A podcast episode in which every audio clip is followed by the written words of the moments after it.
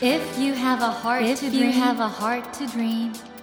you have a heart to challenge. you have a heart to challenge. take that Take challenge that challenge and realize, and realize your dream. Your dream. Dream Dream Heart. ドリームハート政教新聞がお送りします皆さんこんばんは森健一郎です 東京 FM のスタジオから全国38局ネットでお届けしています。ドリームハート。この番組は日本そして世界で活躍されている方々をゲストにお迎えしその方の挑戦にそして夢に迫っていきます。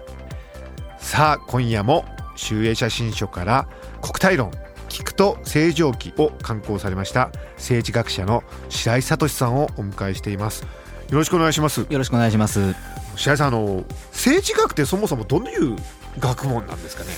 そうですね。ただまあ私も政治学者を名乗ってはいるんですけれども、まあどちらかというとはぐれ政治学者なんで い、やそんなことないですけど あんまり政治学一般を代表はできないんですけれども。僕なりの政治学ということで言えばですね僕がやろうとしているのは単に制度とかですね政治制度だけじゃなくてある意味その制度の下でうごめいているものっていうのにどう目配りするかっていうことなんですね、はい。あるいは利害でもそうなんですけれどもよく往々にして政治っていうのは利害の調整だと、うん。まあ、こういうふうにイメージされてると思うんですよね、はいだけどももし仮にですね政治的事象というのが単に利害の調整に尽きるんであればですね戦争とか起きないんですよ。なるほど。戦争をしたら勝った方だって大概結構ダメージあるわけですから利害の計算だけで済むんだったら戦争もなくなるはずなんですけれども、うん。なくならない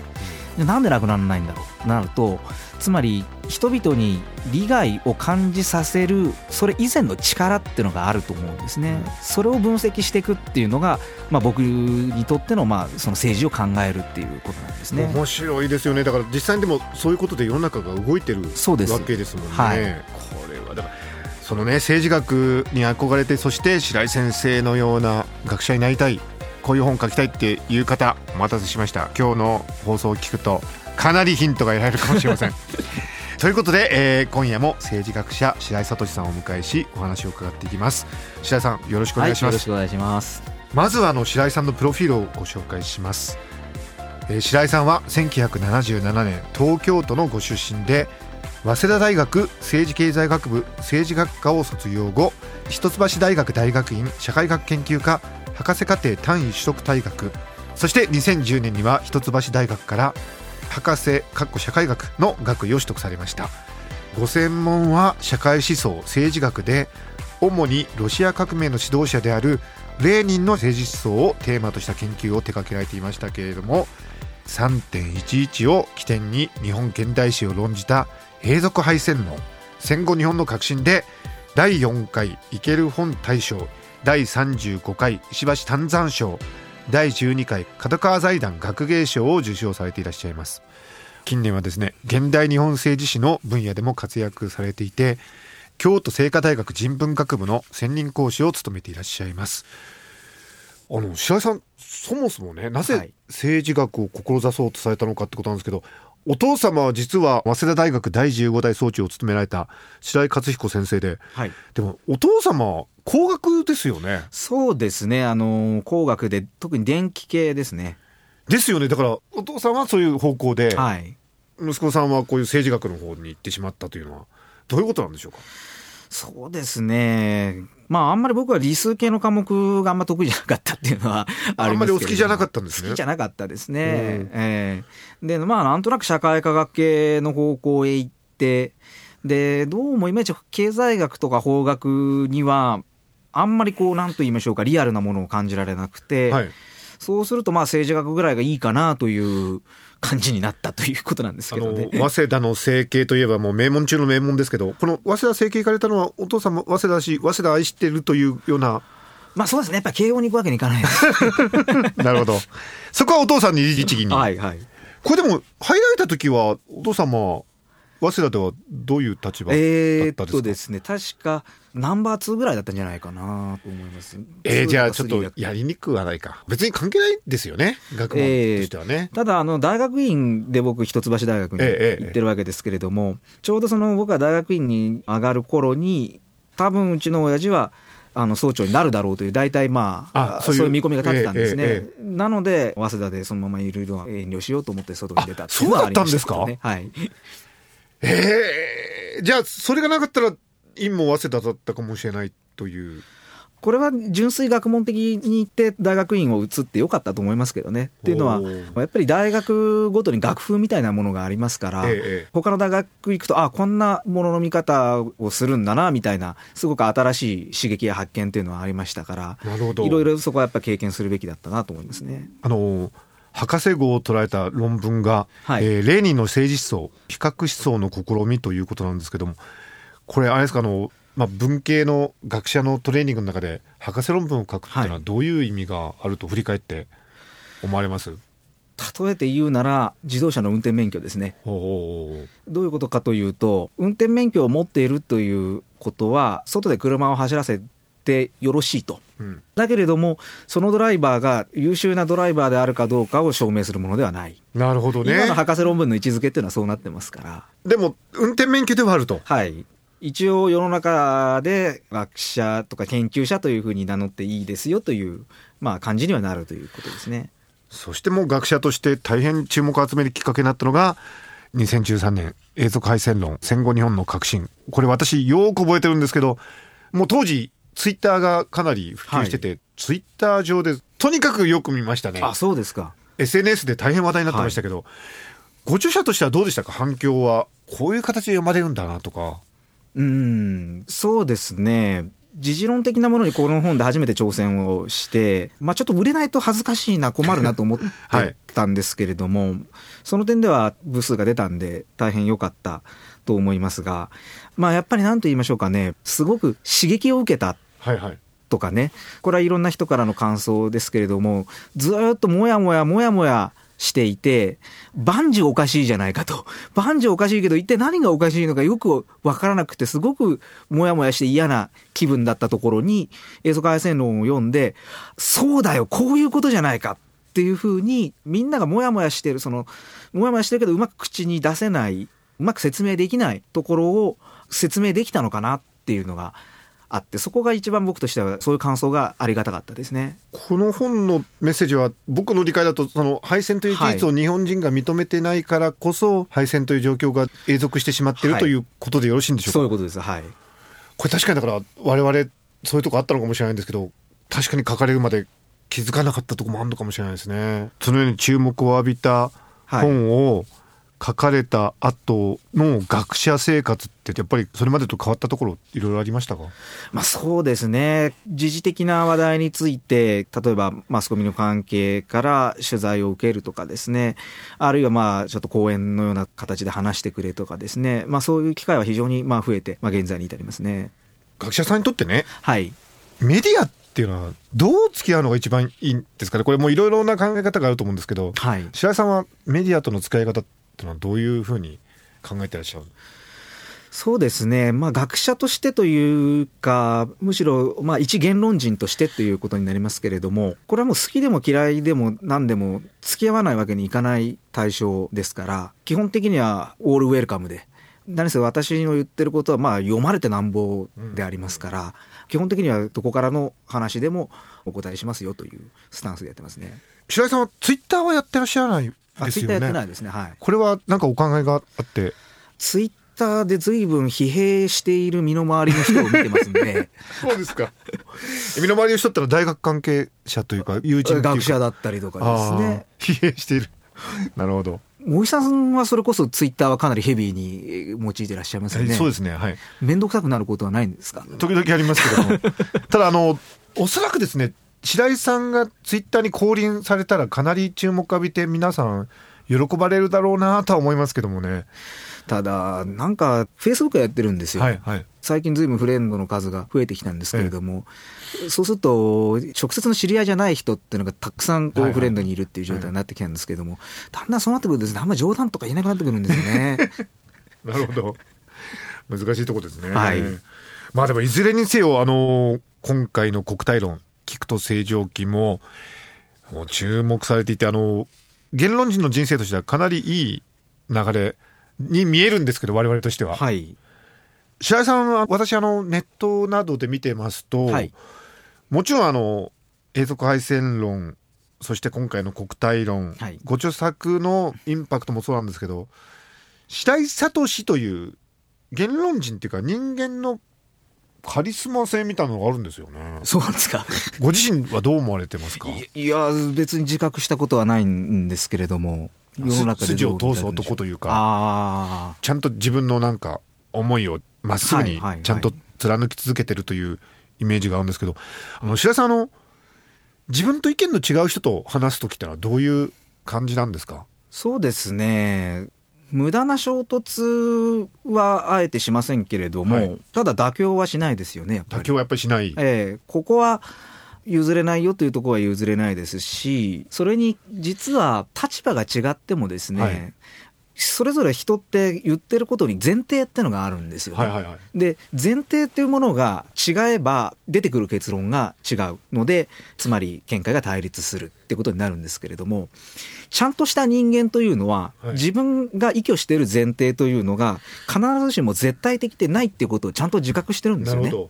私はこれこれこう考える。なぜならこういう前提に立っているからだと。だけどこの前提というのは未来永劫不変というわけではないと。現在のところこう考えられると思うのでこのような前提に立つと、まあ、こういう具合ですよね。そういったちゃんとした人同士であれば不合理な喧嘩とかにはならないですよね。あの今日本だけのことじゃないと思うんですけど、アメリカでもねはい見解が違う人同士が話し合ってもなかなかもう生産的じゃないというかあの、最初からもうお互いに前提としてる事実さえが違ったりしてて、この状況は白井さんどうご覧になってますかうんまあある種病的っちゃ病的ですよね。例えばアメリカの場合だとあらゆるイシューをめぐってリベラルなのか保守なのかっていうことでものすごくなんというかな見解の整理のされ方っていうのがものすごくステレオタイプ化されちゃってるんですよね。そういうことになっちゃうともう生産的な議論みたいなものは成り立ち得ないですよね。これあのリベラルっていうのはアメリカでもステレオタイプ化されちゃうところもあるし最近は日本型リベラルっていうことについてもねいろんなことをおっしゃる方いらっしゃいますよね。基本的には日本型リベラルなるものは私の知る限り存在しないですね。なるほど。ただし独特の日本型保守っていうのはありますね、日本型保守は、うん、それは何かというと親米保守ってやつですね。親米保守。アメリカと仲良くすることを前提として保守的な立場を取ると。そうなんです。よだって基本的に保守ってはい。どこの国に行ったって愛国者でありまあナショナリストですよね、うん。例えばフランスの保守だったらフランスこそ一番と思ってるわけだしスウェーデンの保守だったらスウェーデンこそ一番と思ってるわけだし韓国の保守だったら韓国こそ一番と思っている。ところがじゃあ日本の保守ってどうなのよってことですよね。そのあたりが今回の本のまさに国体論のねそういうことです。テーマだったわけですけどね、はい。これどうしたらそういう状況から出られるんですかね日本はね。まあある意味精神的な自立ってことをしなきゃいけないっていうことですしやっぱり戦後70年以上基本的にはまあ同じ体制が継続してきてしかしまあそれは状況が変化しているんだけれどもそれに対する対応もある意味はしてるんだけれども非常にこれが今不合理な対応になっているわけですけれどもそれが限界に達してきてますよね。うんでね何が悪いってですねこのままだと日本人は決定的にダメになるということなんですよ。それはなぜかっていうと聖書の言葉で非常に面白い言葉があるわけですが「主を恐るるは知恵の始まり」っていう言葉があるわけですね。はい、これご著書の中でも引用されてましたね。です。で、これなんで主を恐ることが知恵の始まりなんだろうと。まあこれ多分専門的にはいろんな解釈があるんでしょうけれども、まあ私なりの解釈をするとですね、人はなんとなく自分が自由だと漠然と思い込んでると。だけども違うんだと。実は絶対的な神であるところの主っていうのがいて、そのもう一挙手一投足が自分のですね、実は主の意志によって支配されてるんだと。うんとなると当然主っていうのは恐るべきものだってことになりますよね。うんうんだから何とかして主が何を自分に命じているのかと、主は自分に対して何を望んでいるのかということをどうしても知らないわけにはいかんということになりますね。うんそこからだから主の意思を知りたい、知ろうっていうところから知性の発展が始まるんだってことをこのことは僕は言ってると思うんです。なるほど。逆に今どういうことかというと、主を恐るるということがなければ知恵は始まらないということですよね。うん日本人にはそこが今欠けてるってことですか？そうです。つまり対米従属っていうことを意識しないっていうことは支配されてないと思い込んでるわけですよね。だからこれはもう知恵が始まりようがないということです。ってことは白井さんの今回の国体論はい。聞くと正常期を読むとこれ賢くなれるってことですよねその点においてはね。そうです。ある意味その入り口に立つということでありますしちゃんとそうやって入り口に立ちさえすれば立ち直ると言いましょうかね。再び立ち上がると言いましょうか。それだけの体力っていうのは十分あるだろうと いうふうに私は楽観をしてますけれどね。私あの白井さんのお話伺ってると本当あの情熱と知性が結びついてすごい言葉に力があるんですよね。ですから白井聡という言論人学者に世間が注目して期待してるっていうところだと思うんですけどもあの白井さんいろんなお話を伺ってきたんですけどもこの番組はですねドリームハートということであのゲストの方にですね夢を伺うはい。んですけど白井さんもある意味じゃ学者言論人としての夢は実現しているとは思うんですがいえいえ全然今後どういうことをされたいですか？そうですね。目の前のことをね一つ一つ片付けていくしかないんですけれども現実問題としては言論人あるいはものを書く人間としての夢というのは何かこう一冊の本を書いてこれが僕の思想だって言える言い切れる本をいつか書けたらいいなと思いますね。これが自分だと。はい。それできたら素晴らしいですね、はい。まあでも今までの本ももちろんそれはそうなんですそうけどね。なんですけどこれだという。そうなんです。結局ねなんというかいろんな留保がついちゃう、んん。わけだしある意味永続派生論にしろ今回の国体論にしろ状況に促されて書いてるっていう部分もありますし、やっぱりその意味で理想の本ではないんですよね。じゃあまあ理想の本はまだまだこれから先に書かれるということまあそうかもしれませんし、それはついに書けないまま終わるのかもしれませんけれども でもまあそれをある種理念として置いてやりたいですね。素晴らしいあの白井さんのその理想の本ができることを一読者として本当楽しみに 待っております。ということで森健一郎が東京 FM のスタジオから全国放送でお届けしています「ドリームハート。今夜も集英写真書から国体論。聞くと正常期を刊行されました。政治学者の白井聡さんをお迎えしました。白井さんあの2週続けてお越しいただき、ありがとうございました。いやこちらこそありがとうございました。Never let go of that dream. Never forget Never that heart to challenge. Dream Heart. 茂木健一郎が東京 FM のスタジオから全国38局ネットでお届けしてきました「ドリームハート今夜も先日集英写真書から国体論聞くと正常期を刊行されました政治学者の白井聡さんをお迎えしましたいかがでしたでしょうか？白井さんがおっしゃるようにねやっぱり今日本はなかなか難しいことがたくさんあると思うんですけども白井さんのねメッセージの一番大事なところは我々がいろんなことを考えている時のその前提となっていることをもう一度見直してみようということだと思うんですね。で白井さんの著作は常にその日本という国の前提のところをいろいろ考えて振り返るきっかけを与えてくださると思うんですよね。えー今回の国体論もそういう意味において本当目から鱗の大変あの斬新な視点が展開されてますのでぜひ皆さん手に取ってお読みいただきたいと思います。さてドリームハートのホームページでは毎週3名の方に1000円分の図書カードをプレゼントしています。番組へのご意見などメッセージをお書き添えの上ドリームハートのホームページよりご応募ください。お待ちしています。さて来週のお客様は川手処方新社から小説「真夜中の子供を刊行されました作家の辻仁成さんをお迎えします。どうぞお楽しみに。それではまた土曜の夜10時にお会いしましょう。ドリームハートお相手は茂木健一郎でした。ドリームハート。政教新聞がお送りしました。